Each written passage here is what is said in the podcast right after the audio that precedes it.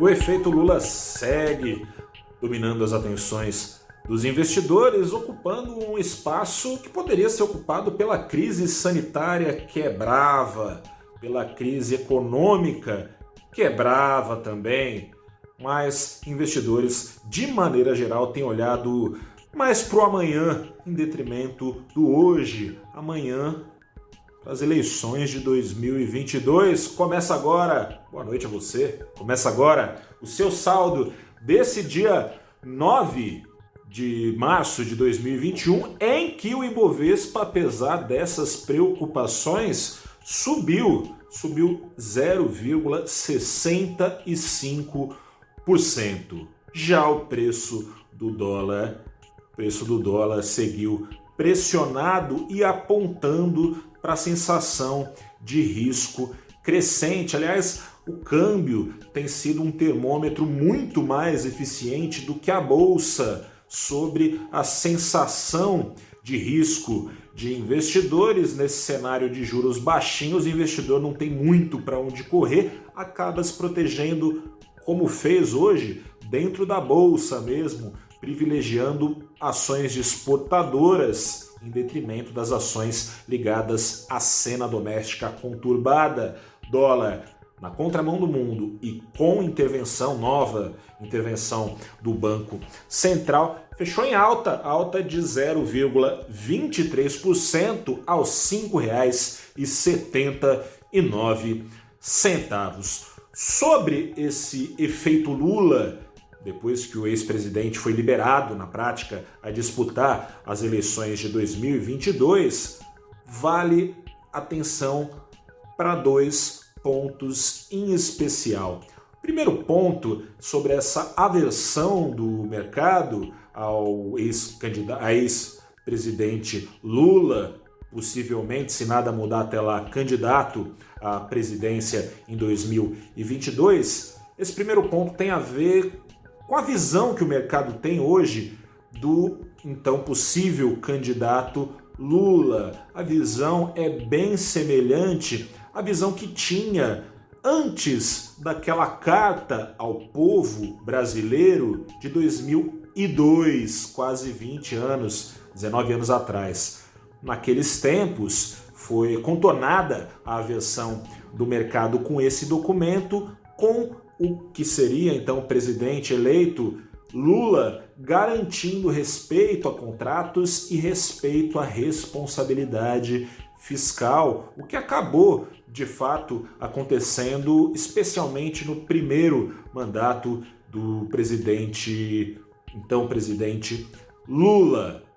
No entanto, a base eleitoral que continuou apoiando Lula nesses anos uh, em que seu nome se viu envolvido até mesmo em, em prisão, né? O presidente, o ex-presidente foi preso, acusado de corrupção, coisa e tal. A base eleitoral que continuou com ele, irredutível, não é exatamente afeita às teorias econômicas ortodoxas que são hegemônicas no mercado, então o mercado olha ressabiado imaginando que o candidato Lula e eventualmente de novo presidente não será também afeito à agenda liberal.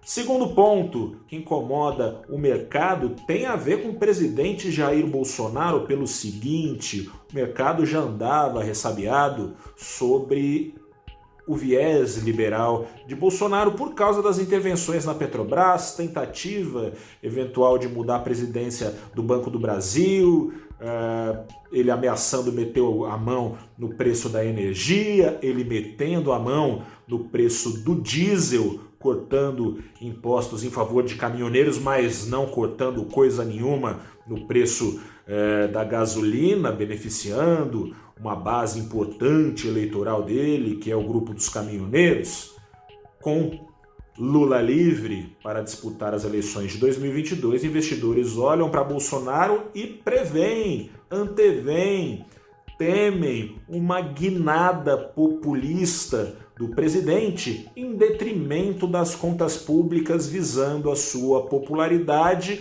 visando, em outras palavras, votos com vistas uh, em 2022. Colaborou hoje, uh, desde ontem na verdade, mas hoje para algum nervosismo no mercado, a questão do risco fiscal que se mistura então com esse contexto que eu estou contando para vocês. O presidente Bolsonaro, na noite passada, falou que ideal é a PEC emergencial que for aprovada na Câmara, aquela que passar na Câmara, ou seja, não no Senado, é a ideal na visão do presidente Bolsonaro. Bolsonaro que vem pressionando para que agentes de segurança pública não tenham os seus salários congelados, ao contrário de demais servidores. A PEC emergencial prevê que, eventualmente, salários de servidores sejam congelados. Bolsonaro tentando livrar esse grupo também importante de apoio dele, seria uma pressão da bancada da bala lá no Congresso ficou aquele ranço de investidores, poxa vida, todo mundo tentando cortar, o presidente tentando não cortar tanto assim em termos de despesas no momento de falta de dinheiro.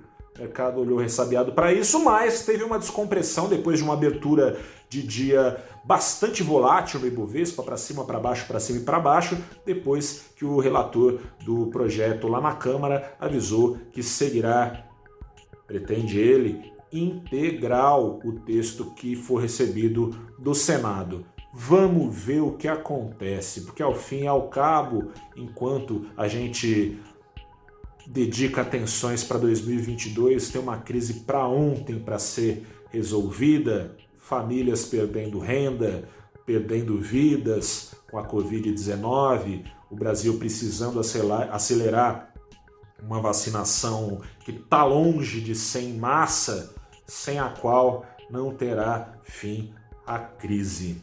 Está tudo muito difícil, pelo menos investidores que contavam com uma alta do Ibovespa continuaram hoje contando com uma ajuda das exportadoras.